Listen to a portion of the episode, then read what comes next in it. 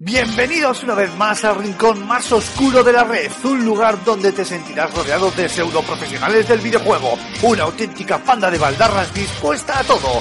Agárrate los machos porque aquí y ahora comienza Level. Hola, hola, muy buenas tardes a todos. Esto es Level Up, el podcast de videojuegos de la revista FS Gamer. Como podrán comprobar por mi dulce y melodiosa voz, no soy ni Aymar Alonso ni Alfonso Gómez, los eh, habituales conductores de este programa. Soy Antonio Santo, hoy me acompañan en la tertulia en la que vamos a comentar la actualidad más importante de videojuegos. Mar Fernández, muy buenas, Mar Cormac, ¿qué tal estás? Muy buenas, yo aquí llueva, truene o haya exámenes, eh, estaré para siempre. Ja, exámenes, dice. Exámenes. Julen Pragas, ¿qué tal tú como compañero padre que eres? Te reirás igual de mucho conmigo cuando oímos a alguna persona sin hijos decir que está cansado, que tiene mucho lío, ¿verdad? Muy buenas, chicos. Sí, sí, la verdad, eh, sin duda. Llevo, llevo unos seis meses escasos en esto de la paternidad y, Dios mío, estoy muy cansado. Muy ¿Mm? De hecho, no he tenido tiempo hasta hoy de poder entrar con vosotros en un programa. O sea, Es verdad. Es verdad. no tengáis hijos. Es mi primer programa después de hace ni sé, no tengáis hijos. Es- es No, hombre, no, hombre. vale.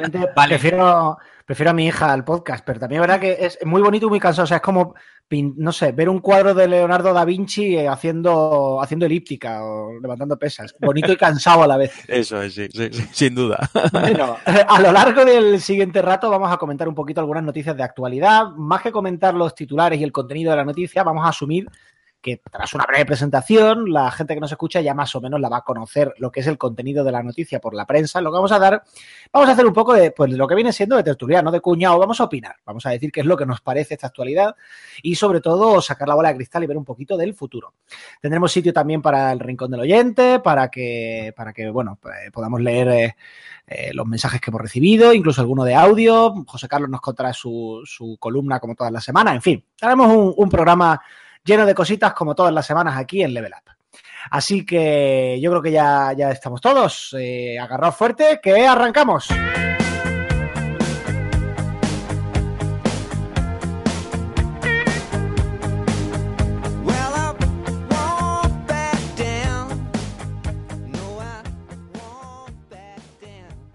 Y la primera noticia sobre la que quiero que nos expandamos un poquito más viene firmada por Facebook. Julen, cuéntanos un poquito qué se, qué se comenta en, en el cara libro. Bueno, pues el, el caralibro, como tú dices, eh, va a inaugurar, bueno, va a inaugurar, no sé si la ha inaugurado ya, una, una aplicación piloto para atraer a los streamers eh, de juegos. Algo así como han visto que Twitch eh, y YouTube es un poco lo que, lo que demandan y bueno, pues Facebook parece que quiere meterse en este mundo de- del streaming para pillar su pedacito de, de pastel de, de todo esto, ¿no? Más- Por más- lo que, por lo que sé, eh, bueno, Facebook Live ya permitía eh, hacer emisiones en directo y tal. Tecnológicamente era un poco más, no estaba tan bien implementado como Twitch o como YouTube con videojuegos. Eh, pero sobre todo, la gran novedad, digamos, de, lo que se ha anunciado esta semana es que se va a implementar la monetización de los vídeos. Eh, que es al final lo que va a servir para atraer a los grandes streamers, a los grandes jugadores, gente importante que hace vídeos. YouTube es verdad que lleva, YouTube, perdón, Facebook es verdad que lleva un tiempo intentando comerle parte del pastel a YouTube. Y bueno, vamos a entrar a comentar esta noticia y sobre todo a responder a una pregunta que yo lanzo ahora en el aire eh, para vosotros y para el público. Eh, ¿Se ha terminado la hegemonía de YouTube? Con la llegada de Facebook eh, al tema, al, al sector del videojuego, con el crecimiento cada vez mayor de Twitch, ¿se va a repartir el pastel o seguirá siendo YouTube la plataforma en el futuro? Vamos a abrir también las líneas para que los oyentes nos puedan decir, por, como siempre, por Facebook, por Twitter, por Y todas por las redes sociales y por el número de teléfono que lo, que lo vamos a leer ahora mismo, que es el 635 14 43 66. Repito, 635 14 43 66. Nos podéis mandar a este WhatsApp vuestros mensajes de voz eh, con vuestras opiniones sobre lo que estáis escuchando en este programa, que sepáis que las leemos todas con mucha atención y que además los mensajes de voz los emitiremos en el programa de la semana que viene. Y tendremos también pues un tipecito para contestaros si tenéis alguna pregunta que hacernos o interpelarnos de alguna forma y si es solo vuestra opinión, pues bueno, la pondremos en las ondas para el que para el que quiera escucharos. Dicho lo cual, Marc, te lanzo la pregunta porque tú eres el principal consumidor, creo yo, de este grupo de, de streamings de Twitch, por ejemplo. Sí, Es el- es el más- fin de- sí. Sí, el más millennial. ¿Es el fin de, de YouTube como, como la, la única plataforma? Eh, YouTube va a seguir siendo masivo, obviamente. ¿eh? Hablo del fin de su hegemonía. Sí, eh, yo no sé si será el fin de la hegemonía, porque eso es un poco difícil de predecir, pero sí que es verdad que desde hace un tiempo, al menos en YouTube España, desde que cortaron el grifo de la monetización y evidentemente se cobra, eh, los grandes youtubers han pasado a cobrar una miseria por, por sus vídeos, por lo que antes cobraban un pastizal, eh, ahora están, esos, esos youtubers están buscando alternativas, tanto como por Twitch, como Floxer mm, y demás, y otros tipos de formatos, incluso, incluso las, las stories de Instagram, para poder seguir sacar su. seguir sacando su, su, su contenido. Si no es el fin de la hegemonía, al menos es. hay una apertura, un hueco ahí muy grande para que demás compañías eh, entren. Y Facebook no es precisamente una, una compañía pequeñita. Si este sistema de monetización suyo, que es algo así, rollo estilo Patreon también, en el que se pueda, para que los, consu- los, los consumidores puedan, puedan aportar algo si lo desean, se triunfa y funciona, pues yo creo que YouTube se convertirá en, se acabará convirtiendo en una alternativa.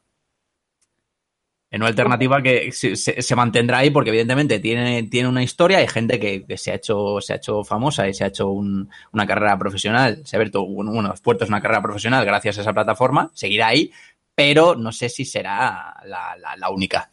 Una pregunta, Marc. Has, apuntado un par de asuntos que yo creo que son algo menos conocidos para el público mayoritario. ¿Qué ha pasado exactamente con la monetización en YouTube? Porque hay mucho youtuber cabreado. Es verdad que los grandes han bajado los ingresos, pero bueno, los grandes realmente su fuente de ingresos principal no era YouTube, eran los patrocinios desde hace mucho tiempo. Los que han sufrido el golpe especialmente, creo yo, son los medianos. Y, de hecho, ayer vi el titular de que eh, youtubers con menos de 10.000 suscriptores ya no pueden pertenecer tampoco a una network. No, O sea, no, la burbuja no. YouTube desde luego se ha pinchado ya, eso sí. Sí, no, precisamente viene, esto viene a colación debido al, al- al corte, ¿no? En la fuerte de, de ingresos. Eh, ahora se cobra muchísimo, muchísimo menos por, por, por visitas aquí en, aquí en España, pero muchísimo menos. Antes se podía, los youtubers más grandes, evidentemente, se podían, podían vivir de, de, de YouTube únicamente. Y los youtubers medianos, bueno, pues tenían ahí una pequeña fuente de, de ingresos.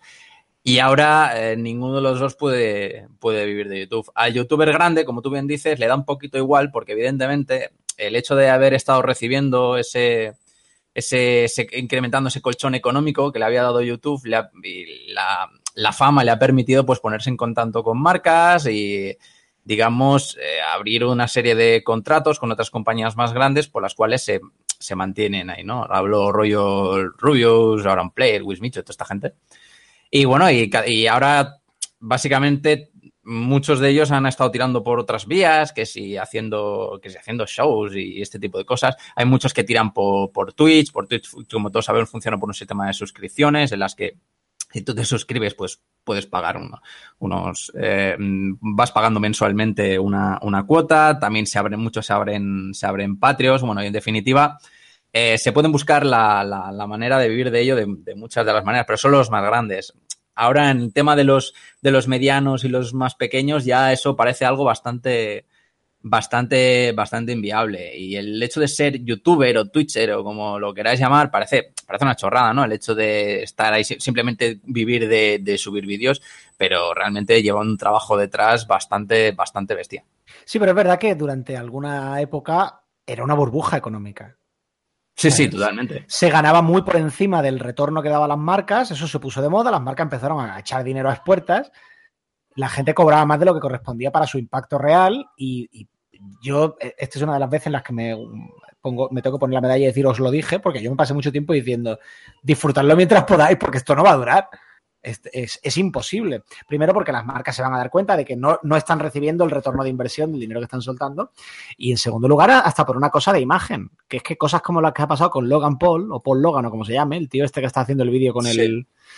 Eso no te va a pasar normalmente con un medio de comunicación, con un periodista, con un presentador de televisión, con un showman, con un profesional, con alguien con experiencia, con alguien con dedos de frente. Claro, yo, yo me pongo en el papel de una gran marca. Yo soy, vamos a poner, yo qué sé, Coca-Cola. Yo veo eso y al día siguiente me vienen de no sé qué youtubers a, a pedirme dinero para un patrocinio y digo, espera, vale, muy bien, quiero ver el guion antes de, antes de poner un duro. Y como salgáis una coma del guion que me habéis presentado y que he aprobado, me vais a indemnizar con X mil. Porque ya no me fío. Mm, Claro. Es que esas cosas. También te digo una cosa, Se ¿eh? han hecho mucho daño a sí mismos. También te digo, te digo una cosa, tiene, tienes, tienen que ver también el impacto que tienen ese tipo de polémicas. Quizás el caso de Logan Paul es, es muy, es muy concreto, pero hay cierto tipo de, tipo de polémicas que, que- que incluso pueden ayudar al, al youtuber mismo a, y a- a crecer y a demostrar que, bueno, que siguen una burbuja de, de privilegio quizá un tanto, un tanto intocable lo que le ha pasado a Logan Paul pasa en un, en un cano- en un canal mediano pequeño, bueno, lo que le ha pasado y algo incluso mucho más nimio, y se lo cierran del tirón, pero sin dudar, y sin embargo, Hombre. ahí sigue. Y sí, ahí Hombre. sigue, ahí sigue, claro. Y eso lo haces en la tele y lo que te llevas es una querella. Ya ves, sí, sí, sí. Mm, Pero entonces... de, todas maneras, creo que es esta burbuja de, de- de vídeos en streaming, YouTube, eh, Twitch y demás, eh, sobrevive gracias a la gente que no tenéis, o sea, que, que tenéis tiempo de sobra. O sea, porque con Antonio y conmigo esta gente se muere de hambre. Hombre. O sea, es así. Claro, claro. Pero eso, pero eso pasa con muchas, con muchos ahora nuevos, nuevos trabajos, ¿no? Que se han creado eh, gracias a estos sectores de, de videojuegos y de entretenimiento ocio audiovisual, que hay mucha gente que empieza eh, sin tener nada.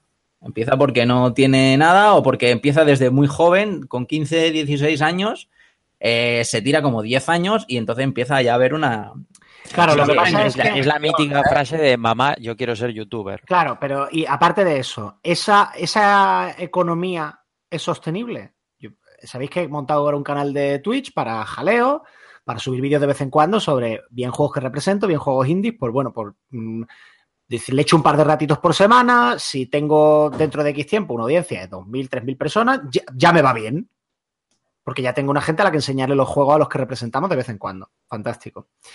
Pero claro, el crecimiento orgánico de ir publicando un vídeo por semana es nulo.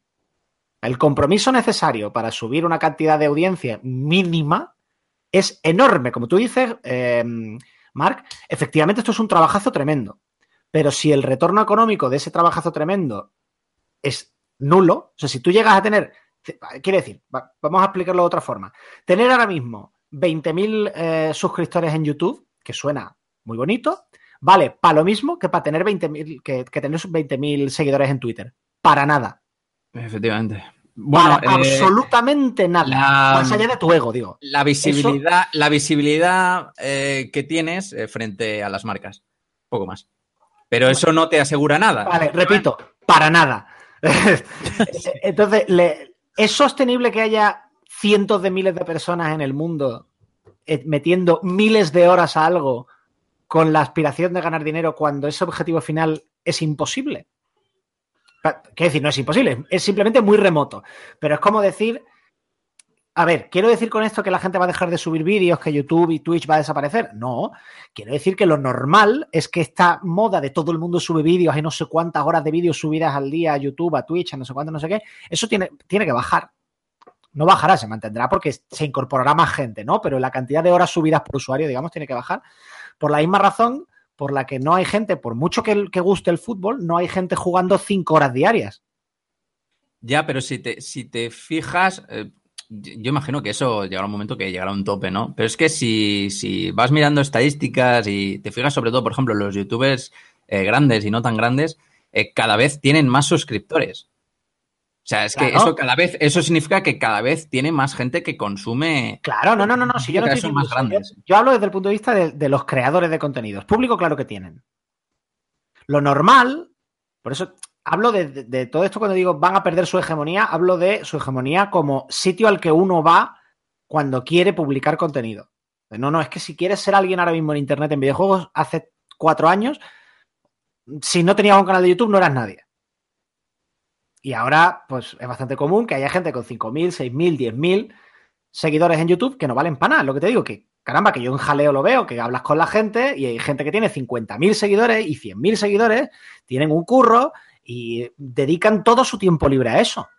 ¿Eso es sostenible? Eso es lo que yo me pregunto. Eh, pues es que depende, ¿sabes? Porque, por ejemplo, en Twitch, es que en Twitch es diferente. En Twitch a lo mejor puedes tener 20.000 suscriptores, pero tener muchos suscriptores en Twitch eh, solo es un número para que, digo, cuanto más suscriptores tenga, más probabilidades hay, más seguidores, perdón, tenga más followers, más eh, eh, probabilidades hay de que alguien se me suscriba. Y si se te suscribe es alguien que está mensualmente pagando 5, 10, 15, 20 euros al mes. Y tú tienes ahí un ingreso. Y si encima coges y te abres un canal de Patreon, pues encima es brutal. No sé si visteis lo que consiguió el chaval este comentarista de la LVP, Ibai, en, a principios de enero. El 7-8 de enero creo que fue, montó él, mis, él solo. Porque él tiene un canal de Twitch que no es para nada regular, pero tiene un éxito tremendo de, de League of Legends y de demás chorradas que hace. Montó un torneo benéfico eh, de, en la que juntó a varios jugadores profesionales de, de League of Legends para y bueno y varios varios varios equipos para hacer para hacer par para hacer un torneo benéfico en el que se abrió un Patreon él no tiene bueno sí abrió las suscripciones también y recaudó te voy a buscar la cifra ahora mismo Ya, ya, no, pero eso es Pero hacer trampa una- solitario. una porque eso es una persona. No, pero eso es hacer trampa. Porque eso es una persona que ya es relevante de antes. Y que haga lo que haga. Y Claro, lo pero- va pero- a tener eco. Pero, pero hay muchos que juegan con eso también. O sea, hay Bueno, mucha claro. gente que, que- que tira a lo mejor, deja eso, que viene a lo mejor, que viene de YouTube y se abre un canal de Twitch, o que viene de, de- de tal revista, o, o- o ahí dentro mismo se forman un, se forman una, una carrera porque empiezan desde, empiezan desde cero, se vuelven súper populares, se vuelven que si embajadores de no sé qué, que si Twitch partner, que si no sé cuánto, y ya eh, crecen. A mí lo que me parece viendo esto, ahora, ahora me dices tú, Julen, a ver qué opinas, que, ves todo esto también un poquito más desde fuera que nosotros, probablemente, es que eh, el mundo del vídeo en Internet, de streaming, etcétera, etcétera, cada vez se está asentando y pareciendo más a los medios de comunicación normales y corrientes. Lo que pasa es que son medios de comunicación unipersonales. Se está polarizando muchísimo, los grandes cada vez son más grandes y cada vez ganan menos dinero a costa de que los medianos y los pequeños no ganen nada. Igual que en los medios de comunicación tienes X periódicos, X revistas y de ahí para abajo la nada más absoluta. Y puedes tener un blog con 100.000, 200.000 visitas, que si lo piensas fríamente es una barbaridad de gente, y no ver un duro de ahí. ¿Por qué? Porque no es lo bastante grande. Y, es decir, para tener campo gravitatorio propio y atraer dinero hay que ser muy grande. Sí. Y hasta ahora en YouTube parecía que cualquiera podía llegar, YouTube, Twitch, etcétera, cualquiera podía llegar y de un día para otro, por un golpe de suerte, como quien dice, hacerte famoso y empezar a ganar mucho dinero. Y, Por, SEO. Claro, y se Sí. ha asentado la cosa y ahora ya está en que para poder llegar a ser grande y tener la oportunidad de empezar, no a ganar dinero, a comercializar tu producto, que eres tú mismo, necesitas poner una cantidad de horas de trabajo descomunalmente alta. ¿Qué ocurre? Que como es normal, si la posibilidad de ganar dinero desaparece, la gente no le va a meter 200 horas a eso. Lo mismo que te digo del fútbol. Con el fútbol te puedes hacer millonario. La posibilidad son una entre 800 mil millones. Con lo cual, ¿quién acaba metiendo todas esas horas al fútbol? Muy poquita gente. Muy poquita gente tiene aspiraciones reales de dedicarse al fútbol. Lo que no quita que la gente quede y se eche el domingo una partida. O sea, ya digo, no es que vayan a desaparecer los contenidos. Lo que me cuesta creer es que dentro de 15 años, esto tampoco es un movimiento de un día para otro, haya tantísimo canal mediano de gente que le dedica igual 30 horas semanales, porque es lo que tú decías, eh, lo que tú decías, Julen. Es que eso es incompatible con, con una vida real. No te digo Ah, ya con claro, hijos, te digo con un trabajo. Efectivamente, sí, sí, sí. Eh, también digo yo que... querría, oír a, que- querría oír a Julen que esto lo ve de- muy desde fuera. ¿Cómo, cómo lo ves tú? Sí, Julen? sí, sí. Yo, sí, la verdad que eh, me mantengo bastante al margen porque es, es algo que, que no me ha llamado absolutamente nunca. Evidentemente, al igual que todo el mundo, he visto algún canal de Twitch o he visto algún vídeo de YouTube eh, concretamente, pues yo que sé, en algún juego que te puede interesar comprar o en algún al- en alguna guía que, que igual de- te has quedado atascado y, pues visualmente en un, en un vídeo de YouTube es más fácil que leerlo a través de, una guía escrita. Eh, lo veo desde fuera en el sentido de que, a ver, esto evidentemente es un negocio y como tal, todo el que se mete en esto es eh, pri- principalmente para obtener dinero y segundo, pues si puedes hacerte un Rubius, por ejemplo, pues mejor que mejor. Eh, y luego ya vivir de, tu imagen más que de, tu contenido. Como os lo he escrito en el teleprompter, tengo tan poco tiempo para jugar que, sinceramente, perderlo en, en ver jugar a otros me parece absurdo. Eh, yo creo que esto se ha vuelto un poco como, como las series de televisión. Yo recuerdo cuando antes teníamos seis, siete canales de televisión y todos veíamos las mismas series porque no había más. Y ahora hay tantas series que es que es difícil que si incluso ahora mismo nosotros nos ponemos a hablar de qué series vemos, coincidamos en más de dos o tres a lo sumo. O incluso tenéis eh, las plataformas para, para ver series de hoy en día. Eh, tenemos a Netflix, tenemos a HBO, eh, Amazon Prime. Ahora parece que el negocio también va a ir hacia ahí. Entonces yo creo que al final hay tanta sa- saturación de, de- del medio que, sinceramente no... lo, lo contemplo más como una opción de, de- de perder un tiempo que de encontrar algo realmente interesante. Yo, yo creo, sinceramente, que esto va como cualquier industria que requiera, o cualquier negocio que requiera de, emprendimiento. Si hay de base unas buenas condiciones económicas y, entre comillas, te lo puedes permitir, puedes perder el- el tiempo en ello. Evidentemente, también un poco va ligado al, al, al, digamos, al contexto económico que se vive en, en la sociedad concreta. Si si la economía, entre comillas, va bien, pues se puede, digamos, tener más espacio para el tiempo libre en el cual poder dedicarle. Si evidentemente no puedes y encima eres un padre de familia, como es vuestro caso, y tienes tu trabajo, pues no te puedes permitir eh, el, el- el perder el tiempo en, en- en- crearte un canal de YouTube eh, grande. Así que Hombre, yo creo que un para una- de la para mano una persona que tiene un trabajo normal, vamos a decir, una- un trabajo normal, eh, y, y lo que tú dices, y, y, bueno, una vida familiar, es que evidentemente no tiene suficiente tiempo como para crear un canal a esos niveles. Otra cosa es como dice Antonio, pues tengo mi canal de jaleo y bueno, pues le creo un poco de contenido buenamente cuando puedo o cuando tengo tiempo y oye, ahí voy consiguiendo unos réditos pequeños porque mis aspiraciones pues igual también son, son en base a realistas al tiempo que puedo dedicarle. Evidentemente una persona que quiere llegar a esos a niveles de Rubius y demás, aparte de tener mucha suerte, eh, tiene que dedicarle una ingente cantidad de horas. Claro, antes teníamos la sensación de que era solo cuestión de talento y suerte, y eh, ahora ya pues se ve que es, igual que en la música, igual que en cualquier mundo, trabajo en el mundo del espectáculo, es talento, suerte y una gran inversión en tiempo y dinero. Em- Emprender es de ricos. Efectivamente, y ahora más, si te fijas, eh, eh, cualquier, si te pones a ver cualquier canal grande y lo comparas con hace unos años, el incremento de la calidad de los vídeos, de la grabación y demás, ha, eh, ha subido. Es claro, notorio, bueno, esa es otra. Es- es- una Falta borrada. muy poquito para que también se pinche del todo la burbuja de esto lo he oído yo y me daba una rabia, la verdad, porque es que decía, pero ¿cómo podéis ser tan, tan lelos? Oír a gente decir, no, es que yo sigo a los youtubers, los que hablan de videojuegos, porque son mucho más honestos que los medios porque no tienen intereses económicos. Pero bueno, ¿de qué parros habéis caído?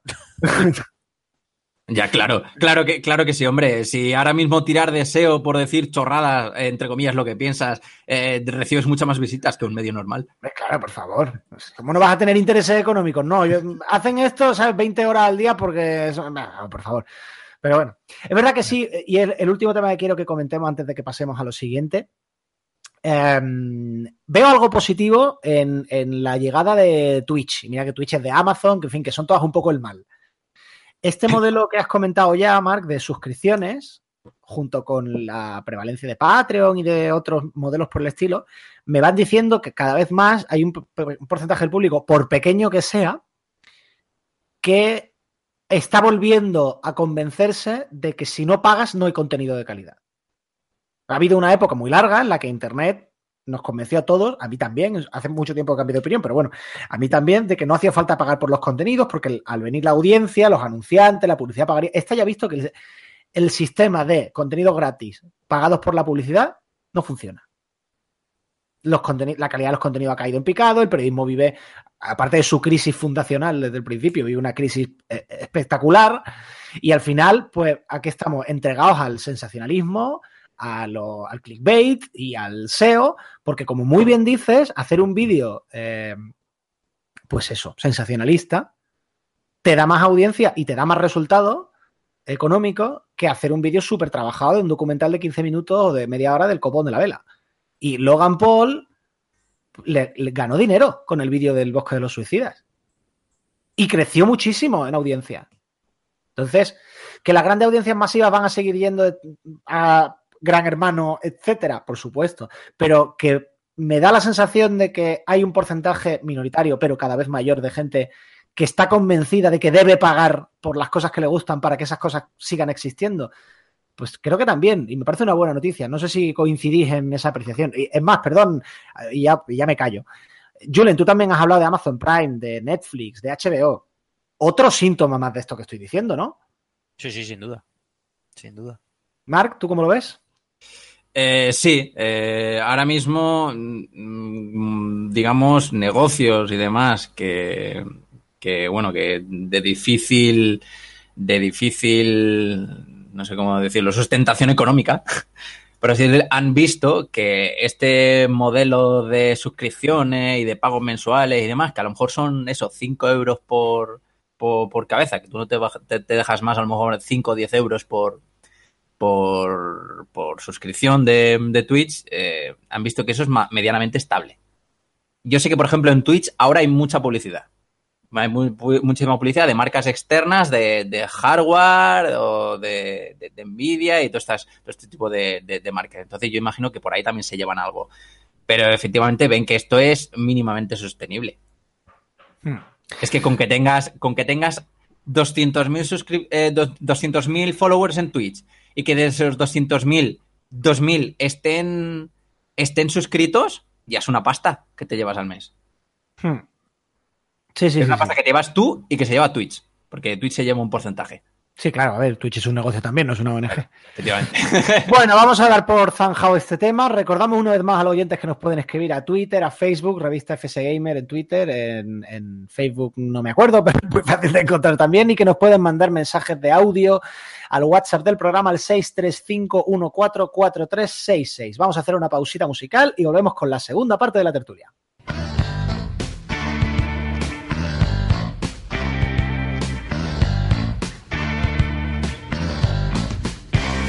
Give me your dirty love.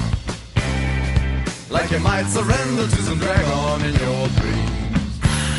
Give me your dirty love. Like a pink donation to the dragon in your dreams.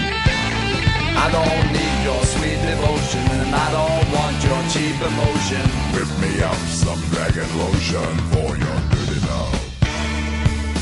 Dirty love. Give me your dirty love. Like some tacky little pamphlet in your daddy's bottom drawer. Give me your dirty love. I don't believe you've never seen his book before. I don't need no consolation. I don't want your reservation. I only got one destination, and that's your dirty love your dirty love.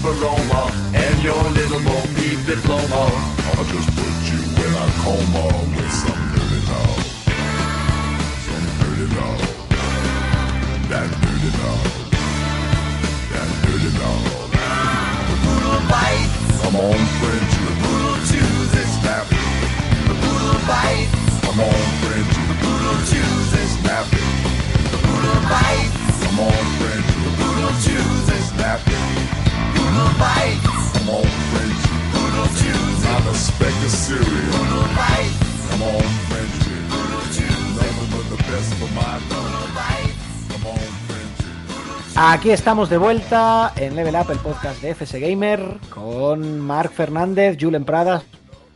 Santo, hemos estado hablando de los eh, cambios del juego de tronos entre plataformas de streaming y vídeo, YouTube, Facebook, Twitch. Y para esta segunda parte, bueno, antes de, arrancar con el tema de la segunda parte, vamos a comentar muy, brevemente, rápidamente, una noticia que, que ha salido hoy, en esta paradoja temporal en la que vivimos en el podcast. Mm, Hoy, cuando grabamos, mañana cuando lo vais a oír, ayer cuando lo estáis oyendo, es decir, que ha salido el jueves, aunque esto lo oigáis el viernes. Ya tenemos fecha de lanzamiento para Red Dead Redemption 2. ¿Algo Sí, que sí. comentar? ¿Habéis, habéis lanzado ya Es- 60 es un- dólares contra la pantalla o cómo? Es muy tarde, tíos. 26 Eso- de octubre, no. Era un retra es un retraso. Lo han Sí. anunciado como un retraso, porque al principio se rumoreaba, se coment- comentaron de que iba a estar por verano de este mismo año.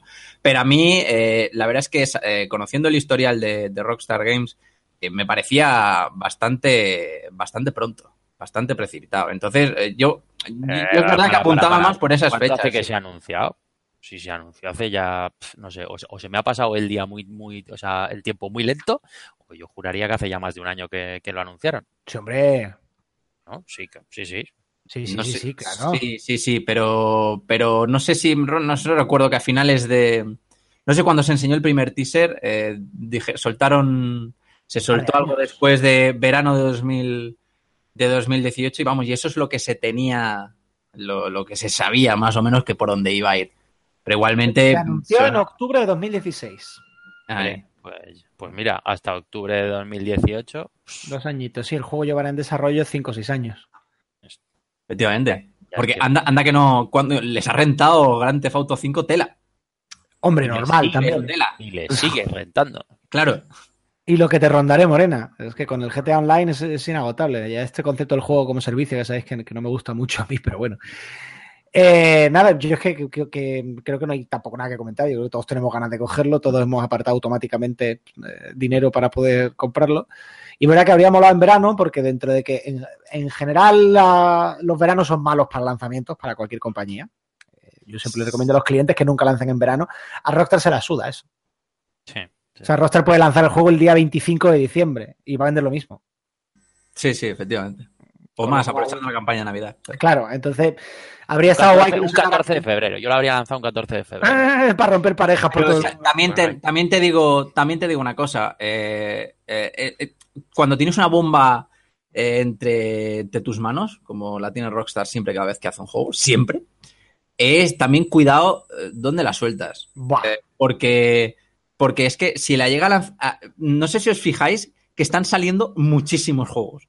Pero muchísimos juegos de una calidad eh, envidiable. Que, este, este, este, este enero y marzo, eh, este enero y febrero está siendo una locura. O sea, yo los quiero todos. Yo quiero el Monster Hunter, quiero el Dragon Ball, quiero el Dissidia, los quiero todos. Entonces, si, si lo lanzas en un territorio en el que no hay, no hay, ningún, no hay ninguna salida, entonces menos competencia que tienes aún. Eres Hombre, te la en- pelas. a, a ellos yo creo que se la pela, pero aparte de eso, si lo sacan en verano tenían una ventaja, que es que para mucha gente, oh, juego verano, mm, tengo mogollón de tiempo libre por delante y este juego es un come horas. Pero que les da igual, que van a vender lo que Bueno, a ver, yo, independientemente de la impaciencia que me, que me genera el, el juego, que lo saquen el 26 de octubre, mm, es un poco 50-50. Por un lado, me jode porque, coño, hasta el 26 de octubre queda mucho año por delante, pero oye, visto de otra manera, yo al niño empieza el colegio en octubre, con lo que por bien no venga. Claro, y, y no por nada, sino que, no sé, yo, por ejemplo, yo voy a aprovechar verano, y creo que lo va a hacer mucha gente, lo aprovecha verano para comprarse y jugar a lo que no ha podido durante, durante el resto del año. Yo, yo aprovecharé el verano para volver a pasarme el 1, Pues mira, sí. que es una... bueno, Es un juegazo. Necesito refrescar la memoria. Sí, pero el 1, yo espero, eh, sinceramente, porque el 1 tenía ciertos, ciertos problemillas, eh, pero vamos, yo tengo puestas todas mis esperanzas en Rocas en que las hayan Venga, solucionado. voy, juego. voy a meterte en un lío, Mark. Sí, dime. ¿Qué problemas? Pues, por ejemplo, eh, una cosa que no me gustaba nada, y es que, y además creo que coincidió la gran mayor parte de la crítica, que, bueno, que al menos yo leí, que se hacía muy repetitivo. Se hacía muy repetitivo en prácticamente todas sus misiones. O sea, y jugar con el detalle constantemente Eh, en, en- en los asaltos se hacía bastante repetitivo. El concepto es verdad de, de sandbox, de que te aparecían misiones aleatorias, a fin de cuentas eran muy parecidas las unas a las otras. Y sí que es verdad que eso lo acababas notando a lo largo de, la, de, la- de las horas de juego. Mira, yo, yo le voy a echar un cable al, al juego. Eh, es un juego del oeste. O sea, es que, que no sea repetitivo. Sí, tampoco hay mucho más que puedes ir en hacer. caballo, solo puedes tener pistolas. Ya, pero son rockstars, son la gente que hace. Que son la gente que. que- que la meter gente- alienígenas y. yo Los sé, zombies, los- DeLorean o algo así, por ejemplo, pues oye, pues, pues igual. le metieron zombies, alienígenas no, pero le metieron sí, sí, zombies sí. y quedó muy bien. Sí, bueno, pero, pero saliéndote de, lo- o sea, eh, sí, salirte de lo que fue la historia, lo que era la historia, el modo campaña, tampoco te puedes mear mucho fuera del tiesto. Si quieres que tenga un cierto rigor histórico el juego, vamos. Eh, bueno, eh, eh, Grand Theft Auto tampoco es que tenga unos rigores muy, muy realistas, así decirlo, Pero y saben, Theft saben Auto está eh, ambientado en una época mucho más adelantada donde tienes muchísimas más cosas que hacer. Hombre, tener edificios de por medio. Ya, eh, puedes hacer, puedes hacer footing en el Grand Theft Auto 5, pues igual lo podían haber puesto en el, en el de Redemption, la verdad. No, en el Red Dead Redemption pusieron lo de lo de controlar los, co- los corrales estos de, de ovejas, ¿no? Con, con el caballo, pero que eso lo, te, lo, te, lo- te obligaron Hombre. a hacer cantidad de veces y tú dices, bueno, hazme, hazme un par de veces, déjamelo así como, como cosita opcional, pero no me lo hagas hacer como misiones principales porque Yo- la verdad es que es un poco aburrido. Yo les voy a dar un apunte a, a Rockstar para Dead Redemption 2 y es, eh, a mí me moló mucho eh, en, en el 1 lo de poder lanzarle el lazo a alguien, brincarlo, Sí, sí. ponerlo en la grupa del caballo, llevártelo a las vías del tren y esperar tranquilamente a que pase un tren y lo atropelle. Yo creo que un minijuego para el 2 basado en eso le daría, le daría lo suyo. Sí, yo creo que van a, van a mantener lo mejor del. Perdona, Antonio. Van a mantener. Lo mejor del primero lo van a mantener seguro. Y esos detallitos van a estar fijo. Bueno, yo creo que ya no da más de sí. Esto ya hablaremos del juego, que va a haber mucho que hablar. Hablaremos Eh, más a eh, partir del 26 de octubre. No, y antes, y antes. Esto va a ser tema central de muchas tertulias. Eh, antes de. an- ¿Antes de qué? ¿Qué estoy diciendo yo? Vamos con el siguiente tema, que es lo que quería decir. Quiero comentar brevemente, que ya nos estamos acercando al final del programa, eh, todo lo que está haciendo Nintendo. Es que no, no, estábamos antes hablando por el grupo de WhatsApp de, de temas para hablar de esta tertulia y tal, y, Alfonso Gómez venga a mandar titulares de Nintendo. Y, Nintendo anuncia una aplicación de Mario Kart para móviles. Y Nintendo anuncia que van a hacer una película de Super Mario. Y Nintendo, y Nintendo. y- Vamos a comentarlo. Nintendo, ya, ya lo hemos dicho alguna vez, pero Lo peta. hemos centrado en Switch. Y no, no, ahora lo quiero centrar en general. Hace un par de años, en plena debacle de Wii U, Nintendo empieza a decir que quiere diversificar, que quieren entrar en móviles, que quieren hacer aplicaciones de salud, etc, etc. Y hubo carcajada en muchos sitios. Y ahora resulta que Nintendo lo está petando precisamente porque ha sabido, una vez más, no poner todas las, todas las huevas, todos los huevos en la misma cesta. Por resumir un poco los titulares, bueno, ya, ya los he resumido. Eh, han, han anunciado una aplicación que no necesariamente un juego de Mario Kart para móviles, es decir, vete tú a saber en qué consiste la cosa. Y también han anunciado que preparan, eh, que van a trabajar en un- una película de animación de Super Mario. Luego tenemos, pues, en fin, todo lo que se denunciando de Switch, eh, lo- los recientes éxitos de Switch. Eh, ¿Qué más, qué más, qué más, qué más han, anunciado últimamente? Es que, joder, no sé ni por dónde empezar. Hombre, pero es, que yo creo que, que- viene a colación de- del éxito de Switch. Claro, es que de, de repente Nintendo ha pasado a, de, de estar condenada a mm, las acciones están por las nubes y es la compañía de mejor salud ahora mismo. Claro, porque es que yo recuerdo que lo de la diversificación lo lleva anunciando desde, desde Wii. Y, ah, bueno, perdón, ejemplo- Labo, Labo, decía yo, algo me está faltando. Los jugueticos de cartón, sí. Sí, Nintendo Labo. Eh, ¿Qué pasa? Eh, ¿Os acordáis de Nintendo Mitomo? Sí, para claro. móviles? O sea, eso salió, nos lo, nos lo instalamos todos el primer día y, y- y ya está. Y, Bueno, y quedó ahí. a la misma velocidad. y, quedó, quedó ahí, vamos. eh, pero ¿qué pasa? Eh, no- lo- ya lo hablamos la. Ya lo hablamos el programa. Bueno, llevamos hablando un par de, un par de programas. Que, que Switch lo está petando. Pero lo está petando. No teníamos las cifras, ahora las tenemos. eh, ha vendido en un año de vida más que durante más que toda, toda Wii U. O sea, no sé si son. Espérate, tengo Bueno, la cifra por aquí. 14,86 millones de Switch frente a los. Tampoco tenían mérito eso extraordinario, ¿eh? pero bueno. ¿El qué? No, no, claro. Tampoco tenían mérito. No, no, claro, evidentemente. A ver, no es meritorio, pero, pero efectivamente que los números están ahí se notan. Y es, es una burrada lo que han vendido. Entonces, ahora yo creo que con esa.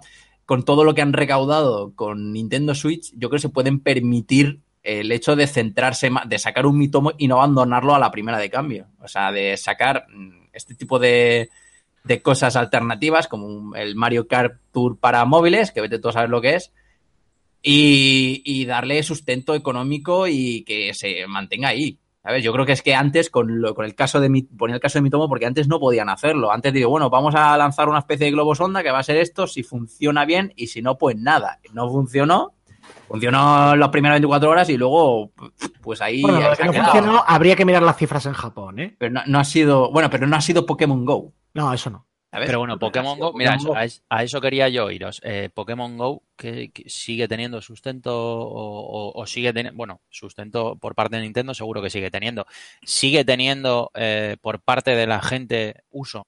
Eh, sí, sí, Sí, sí, Sí, sí. cada, sí. vez que, cada vez que sale algún evento de Pokémon legendarios, vuelve, vuelve a subir el pico de jugadores. Es una cosa muy, muy montaña rusa.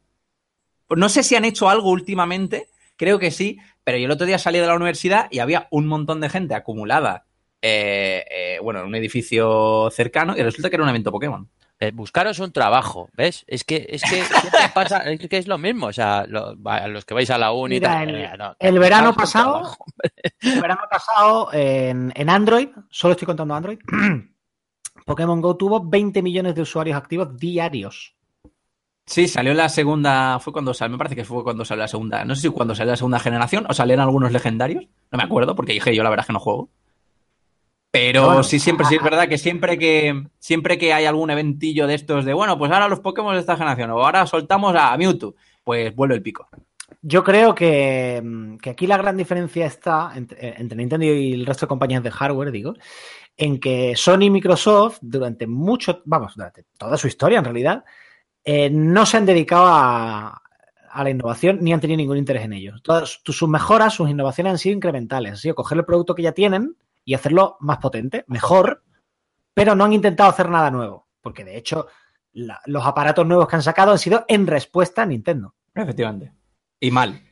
Bueno, Y eso ya mal. es. Eso ya, pues entraríamos en otro tema que no quiero sacar. El caso es que Nintendo, eh, en mi opinión, es la única compañía que está intentando constantemente, o sea, que tiene en su filosofía la innovación y crear productos nuevos. ¿Qué pasa? Que cuando tú inventas todo el tiempo, a veces aciertas y a veces no. Claro, pero eso, eso, eso lo tuvimos en debate hace, hace un par de programas. No sé si me parece que tú no estabas, Antonio. No, no, y es no. que a- efectivamente es que a Nintendo no juega en la misma liga que juega Sony, por ejemplo. Ahora Entonces a Sony, sé. a Sony no le hace falta ahora mismo, no nada porque copa el mercado. Decir, No, pero que son. Que son entonces Nintendo como es más, como es, mm, a bueno, a pesar de que esté en su filosofía, como Nintendo evidentemente no es una compañía tan grande como Sony, pues le vale que tire de ahí, de esa, entre comillas, innovación, porque tiene que romper el mercado de alguna manera si quiere llamar. Mm, Yo no estoy de acuerdo en que, o sea, a ver si con la cifra en la mano PS4 vende más y tal, pero es que son targets distintos también. O sea, el tipo de usuario que tiene una consola.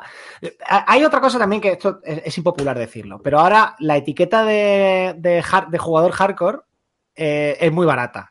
Sí, sí, sí. pues Y no bueno, tiene pues absolutamente nada que ver con lo que es de verdad un jugador hardcore. Un jugador de consola casi por definición no es un hardcore. Realmente, las consolas son para jugadores casuales. Claro, sí, sí, sí, sí. Es así, lo siento mucho por el público que me estoy oyendo, pero es así. De toda la vida, el jugador de consola era casual, no en el sentido de que le dedicara poco tiempo, es que ese es el error. Casual en el sentido de que no necesitaba un gran conocimiento, un, un conocimiento profundo, ni técnico, ni de cómo se hacen los juegos, ni de cómo funcionan las máquinas, ni de nada. Es un cacharro que tú, que es plug and play. Lo enchufas, metes el juego y juegas. Bueno, ahora mismo lo enchufas, te descargas 4 gigas de actualización y luego juegas. Y las Sí. consolas siempre han sido eso. Y el público de Sony, donde tiene Sony la pasta de verdad, no es en el pequeño porcentaje de ese público que sí que sabe cómo se hacen los juegos, qué tal. Donde está la pasta es en la gente que se compra la consola y que luego a lo mejor tampoco juega mucho, que se compra la consola porque en el primer mundo hoy por hoy tener una, tener una consola es como tener una tele. La tienes y punto. Es una cosa casi normal tenerla.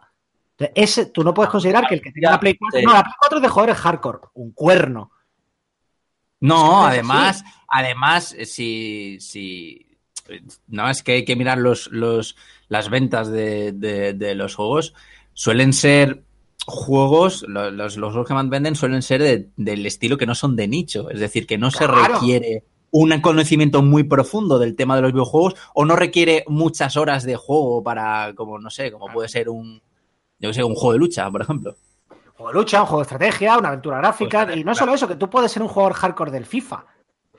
A ver, pero Sí, el jugador sí. hardcore ya se sabe las estadísticas. eh, ha aprendido qué tal la animación dura tantos sprites o dura tantos segundos y la mejor manera de contrarrestarla es esta otra. El jugador Claro, pero el hardcore era el jugador que hacía mods o que se bajaba mods o que modificaba un sabe a mano para modificar tal estadística. Pero en FIFA te lo puedes pasar bien sin tener ni idea. No, no, claro, ni, ni falta que hace. El Sí, jugador hardcore era, es, es el de PC, el que tenía que hacer virguerías para poder jugar a un juego cuando su tarjeta gráfica decía que es una mierda. Eso es. Si no sabes programar, sabes en hexadecimal, no eres un jugador hardcore. Pero bueno, a, lo- a donde quiero llegar, que, que no es la división, no. Sony es que tiene más de mercado porque va por el jugador hardcore, mientras que Nintendo va por el casual. Esa distinción no solo es una estupidez, es que está completamente equivocada. Efectivamente. Sony va por el público mayoritario de, de público familiar doméstico, de tener una todo el consola en casa para todo el mundo. Bueno, sí y no. Porque Como casi Nintendo, la mayoría de los mercados que, que intentan vender eh, cuanto más mejor. Ni- Nintendo, a, lo- a por lo que va, es a un público, bueno, menor no necesariamente, si te compra más gente bien, pero un público que va a gastar mucho más dinero por usuario en tu marca. Ese es el target de Nintendo. Si, párate a pensar, los nintenderos que conoces, ¿cuánto dinero se han gastado en productos y juegos de Nintendo? Son casi prácticamente full Nintendo. Claro, Sí, sí. versus los que se compran una Play. Qué pena que no esté Rulo en este programa, ¿eh? El que se compra una Play, en la siguiente generación, igual se compra una Xbox o igual se compra un PC. En cada generación decide. De hecho, Claro, la claro, que hay en España por la, por la PlayStation no es común. Y eso, por cierto, también pone en.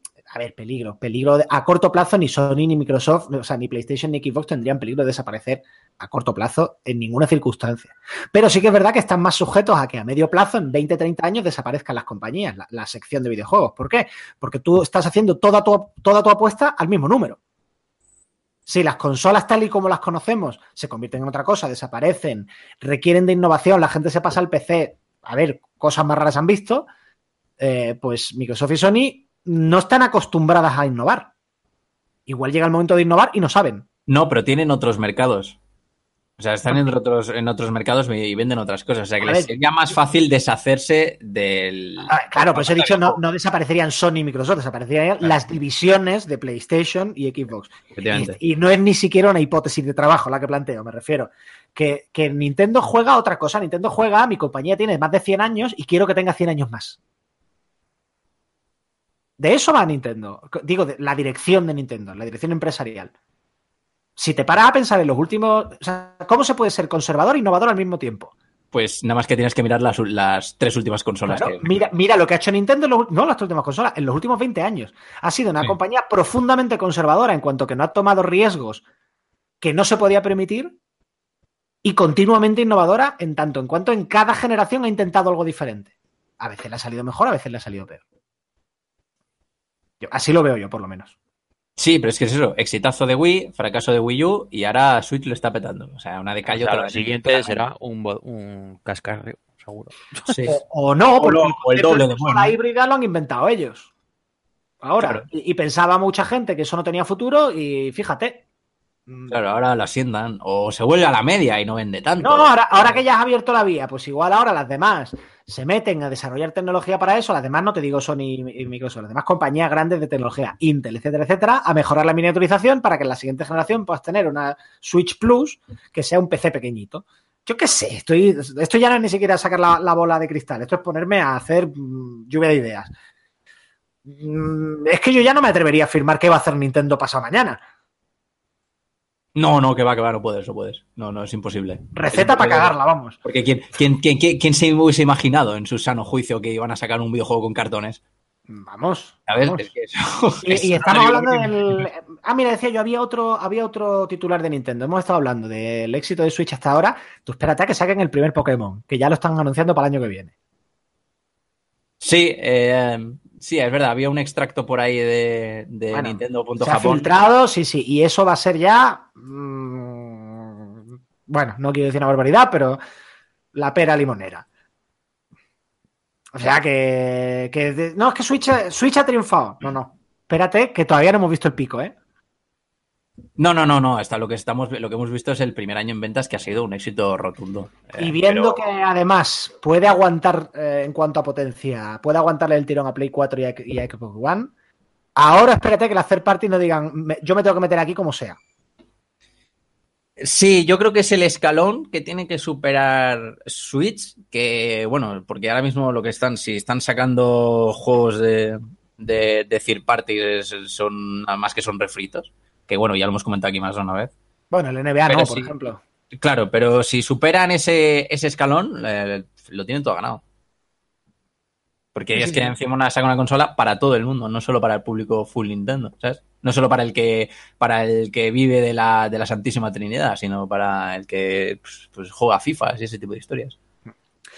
Bueno, chicos, yo creo que vamos a dejar aquí este tema. Vamos a hacer otra pausita musical y a la vuelta escuchamos, eh, bueno, leemos y escuchamos los mensajes del oyente y le damos paso a José Carlos Castillo que nos cuente también lo que nos trae que contar en su columna esta semana. Vamos a, como, como dicen Buenafuente y, y Berto en Nadie sabe nada, vamos a oír una canción musical.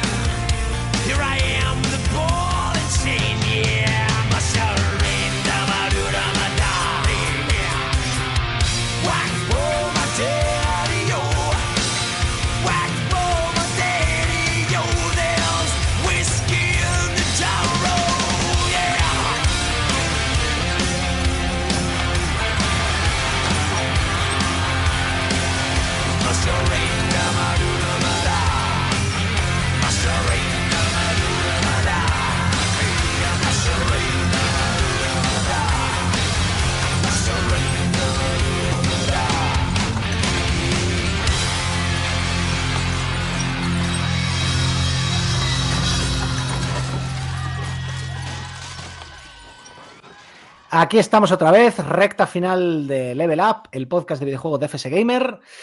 Eh, bueno, primero de todo, vamos a recordar que tenemos un WhatsApp para recibir mensajes de voz o escritos, en fin, que también nos podéis mandar un mensaje por ahí si queréis, de los oyentes. El número es el 635-144366. Repito, 635-14 43 66. No sé para qué repito, esto es un podcast y la gente puede dar a la pausa, rebobinar y volverlo a oír, pero bueno. Sí, pero eh, Aymar lo hizo la primera vez y como quedó muy de teletienda. Es eh, claro, es como muy de.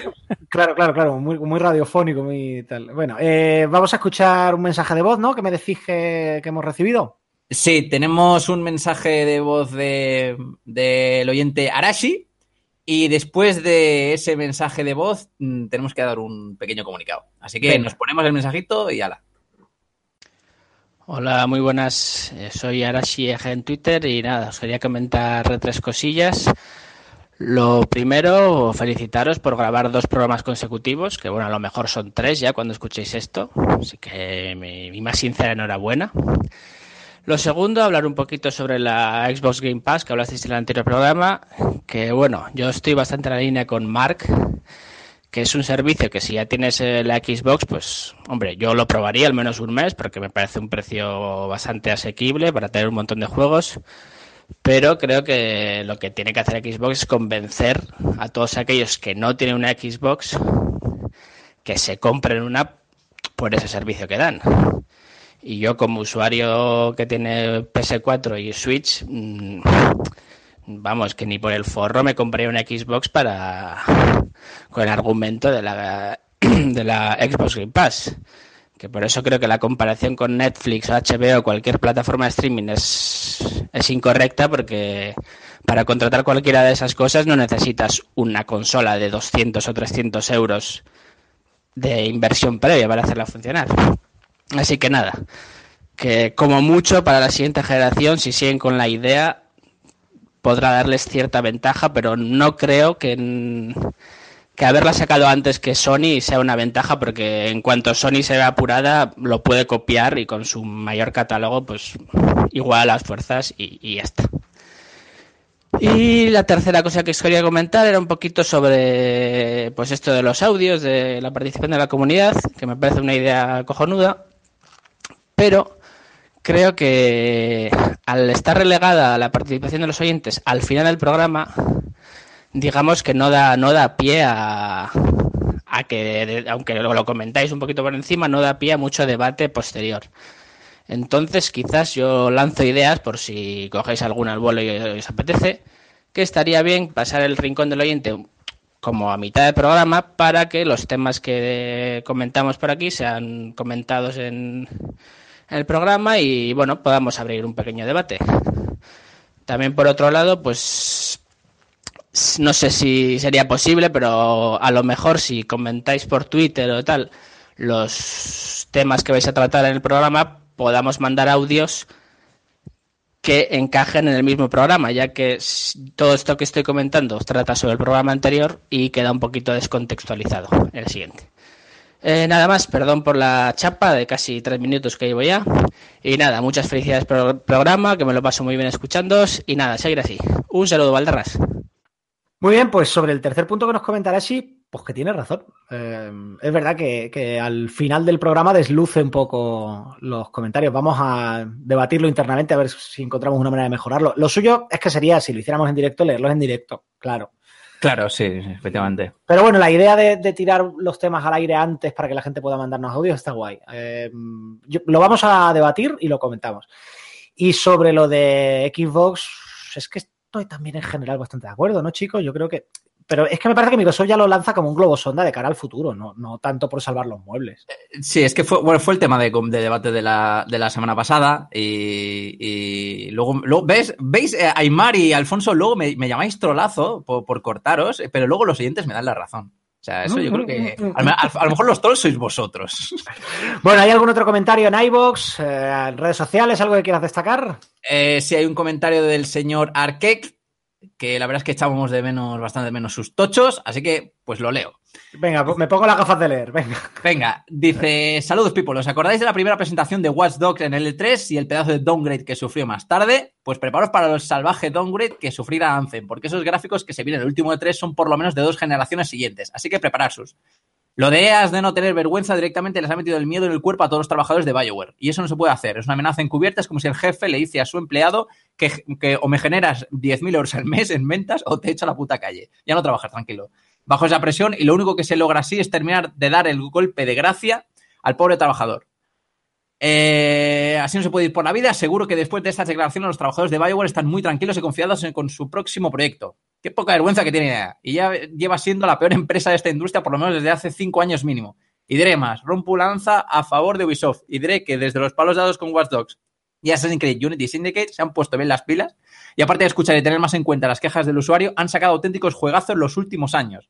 Si es bien verdad que no todo ha triunfado como Ghost Recon o For Honor, ya que es difícil sacar, sacar al año seis juegos y que los seis sean FETEN, y no creo que la culpa de esos dos casos, que en momento sea culpa de Ubisoft, sino que por algún motivo no enganchó a la gente, no enganchó a la gente lo que sí hizo y sigue haciendo, como por ejemplo Rainbow Six Siege, que tres años después la comunidad está más activa que nunca y yo lo sigo jugando. Pues tiene mucha razón lo de EA, en mi opinión. Ya sabéis que le tengo un poco de manía a la dirección de EA. No, no a los estudios, ni a sus juegos, ni, eh, ni nada de eso, pero sí a la estrategia de dirección de EA mm, de, crecimiento, digamos, obligado y salvaje, porque lo que han hecho es quemar estudios de, un enorme talento y de una grandísima calidad. Y han quemado, quemaron en su día Bullfrog, quemaron en su día Maxis, han quemado, están quemando BioWare, han quemado Visceral. eh, y se han cargado franquicias muy buenas por el camino. Yo creo que su estrategia de, de vender más y más y más y más a toda prisa, a toda costa, pues bueno, y sobre todo de leer mal el mercado, de, coger siempre las peores manías y los peores vicios y explotarlos al máximo, pues ya hemos visto a dónde conduce. Lo que pasa es que mm, hay que acostumbrarse a vivir con ellos. Son muy grandes, no van a caer, ni, ni creo que deban. No deseo que cierre Electronic Arts. Me gustaría que cambiaran su filosofía de gestión, eso sí. Eh, sí No. que es verdad que, bueno, sí que lo de las cañas a EA era un poco por el tema de los micropagos de, de Ya, Battlefield. ya, ya, por eso digo, los peores vicios. Claro, que y además sal- salió, ha salido hace poco, ha salido, no sé si hoy, es bueno, esta semana, una noticia de, bueno, de una previsión de que a lo mejor que en el año que viene eh, ya las compañías empezarían a aflojar con el tema. Claro, de- pero esto igual que con. micropagos, sí, sí. A ver, esto vamos hay que relajarse todos un poco. Igual que los DLCs en su día, parecía que era el fin del mundo. Y lo que pasa es que aparece una- un mecanismo nuevo, una forma nueva de facturar o de hacer negocio o lo que sea, y hasta que se asienta y se desarrollan buenas prácticas, pues se cometen excesos. Excesos quiere decir barbaridades. Sí, sí. Entonces, una vez que ya se ha visto hasta dónde se puede llegar, no ya porque la gente se te cabrea, sino porque no es ético, pues poco a poco se asienta. A que ahora ya lo que hay en DLCs, salvo un caso puntual cada año, a nadie le parece mal. No, bueno. No, es como al el principio. tema de- luego sale de vez en cuando algún tema, Sí, rollo claro. Season Pass de. de- Pero de esos los DLCs a un precio justo, me parece muy bien, claro que sí. Tú no, quieres disfrutar nada. más de un juego que ya te has pasado, ¿qué tal? Cojonudo, fantástico. Pero es que eso como con todo, con cualquier práctica empresarial, cuando aparece algo nuevo, pues se hace mal. Y luego durante unos años, cada X tiempo, se volverá a hacer mal, porque alguien no me dirá bien. Es que, pero ¿qué pasa con eso y qué pasa con todo lo demás? Con las suscripciones online en su día, con los juegos online permanentes, también pasaba. Claro, y bueno, la verdad es que hay muchos juegos ahora que. Bueno, hay muy pocos juegos ahora mismo que la, que la mantengan. O sea que, vamos, yo no me. Warcraft, Lo que hay que hacer es no echarse las manos a la cabeza, es votar con el bolsillo. O sea, si te parece mal lo que han hecho con Battlefront, pues no lo compres. Claro, y te vas a Metacritic y les pones un cero, tío, ya está. a mí lo que me jode es que me estoy perdiendo el modo historia, ¿eh? El online me la pela del Battlefront 2, pero No, pero es que con. Si toda la gente. Porque tú luego dices, bueno, Battlefront verdad que ha vendido menos de lo que vendió la, la antecesor, pero si toda la gente que protesta lo que hiciera es no comprar en vez de comprar y luego cagarse en todo, pues, pues la gente cambiaría antes. Claro, pero tú como, tú como luego sabes, tú el, es que el vendedor, es que lo que hemos estado hablando antes, el vendedor no hardcore, que es el público mayoritario, apen- no se informa mucho o lo que debería sobre el juego que se va a comprar. ¿Sabes? Además han tirado mucho de nombre y es un poco hacer también la trampa. de Es que te vendo un producto en el que te, bueno, te meto dos o tres trailers, te digo que es de Star Wars y así ya más o menos te lo vendo sin que te busques ni críticas ni ese tipo de historias y a fin de cuentas el, el usuario luego no se encuentra lo que tiene hasta que no lo tiene. Bueno, señores, hay que decir adiós. Sí, Vamos pero primero. Antes, a- Ah, sí. antes decir que eh, teníamos un sorteo pendiente Ah, es verdad, venga, explícame. aquellos, con aquellos usuarios que mandasen, mandasen audio. Eh, Aymar lo, lo anunció al primer programa de la primera temporada. Y hemos recibido, hemos recibido tres audios. Pues la semana que viene anunciaremos el ganador de, el que es, de aquel que se lleve un mes de PlayStation Plus o lo del Xbox eh, Live Gold, ¿no? Se llama así. Pues la semana que viene en el programa pues daremos el anuncio del ganador y nos ponemos en contacto con él y se lo damos y que lo disfrute. Muy bien, pues, eh, pues nada, que nos tenemos que ir. Mar Fernández, Julen Pradas, yo soy Antonio Santos. Muchas gracias por estar aquí, por participar en esta tertulia con nosotros. Muchas gracias a los oyentes por estar al otro lado. Y os dejo a todos con la columna La firma de José Carlos Castillo. Hasta la semana que viene, portaos bien y pasadlo fenomenal. Chao, chao. La fecha de lanzamiento de God of War fue uno de los grandes titulares la semana pasada. Aunque las ganas de reencontrarme con Kratos son tremendas, no espero sensaciones nuevas. A estas alturas, el reinicio de franquicias a golpe de cooperativo sorprende a pocos, quedándonos una sucesión de refriegas a cada cual más sanguinolenta. Puestos a elegir entre las exclusivas de Sony para el nuevo curso, prefiero propiedades inéditas como Detroit Become Human o Death Stranding, siempre confiando en que Keiichi Kojima destierren la iteración de mecánicas respecto a sus lanzamientos más exitosos. Me sobreviene tal reflexión al encarar el listado de lanzamientos para febrero, copado de viejos conocidos. Sin ir más lejos, eh, ayer nos llegó The Zodiac Age, la remasterización de Final Fantasy XII para compatibles. Su conversión viene justificada por la exclusividad para las consolas de Sony, cierto, pero se trata del primero de muchos refritos a corto plazo. Mercenary Kings Reloaded Edition, 6 de febrero, ejemplifica cómo los estudios independientes también están subiéndose al carro de las reediciones. Un precedente peligroso, pero del todo comprensible. La mayoría no culmina su segundo desarrollo, por lo que la única salida es adaptar su ópera prima al mayor número de plataformas. El 7 de febrero, Team Ico acercará uno de los considerados mejores juegos de todos los tiempos a las nuevas generaciones. Shadow of the Colossus para PlayStation 4 enfrenta el reto de adaptar su anquilosado esquema de control, por no hablar de una curva de dificultad implacable con los menos duchos. Pero la lista de código rescatado continúa. Nintendo Switch recibirá versiones de Dragon Quest Builders, 9 de febrero, sendas entregas de Bayonetta, 16 de febrero, y la secuela de Payday, 23 de febrero, cuatro años después de su lanzamiento original. Por su parte, los usuarios de PlayStation 4 y Xbox One tendrán la oportunidad de catar South Park La Vara de la Verdad, 13 de febrero, y de Blob 2, 27 de febrero. Intento parar, creedme, pero rondan también el remake de Secret of Mana, 15 de febrero, o la edición definitiva de Age of Empires, 20 de febrero. No hay mercado para los amantes del contenido original, parece ser, quienes encontrarán su colmo en Metal Gear Survive, 22 de febrero.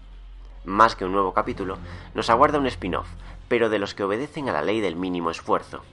Konami decepciona tanto a nivel técnico como creativo, reutilizando las interioridades de The Phantom Pain bajo una premisa vergonzante, con agujeros de gusano entre medias. Por si no quedase cristalino el afán recaudatorio, Survive llegará cargado de microtransacciones. En la misma sintonía encontramos Battlefield 1 Apocalypse, cuarta expansión del shooter y consecuencia del Game as a Service. Lo explicó Remedy hace unos días. Las superproducciones para un jugador se han encarecido hasta volverse impracticables, lo que obliga a desarrollar títulos de largo recorrido. Estos, a su vez, retroalimentan aquello del más vale malo conocido, impidiendo la materialización de ideas frescas.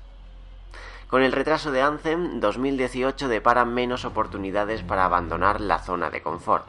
Aunque disfrutaremos como locos con The Song of Life, Red Dead Redemption 2 o Revenant Kingdom, estamos ansiosos de mecánicas completamente nuevas. Propuestas como Sea of Thieves, Days Gone o Ghost of Tsushima parecen prometedoras en este sentido, pero la tentación de repetir patrones vestidos de seda sigue resultando demasiado fuerte.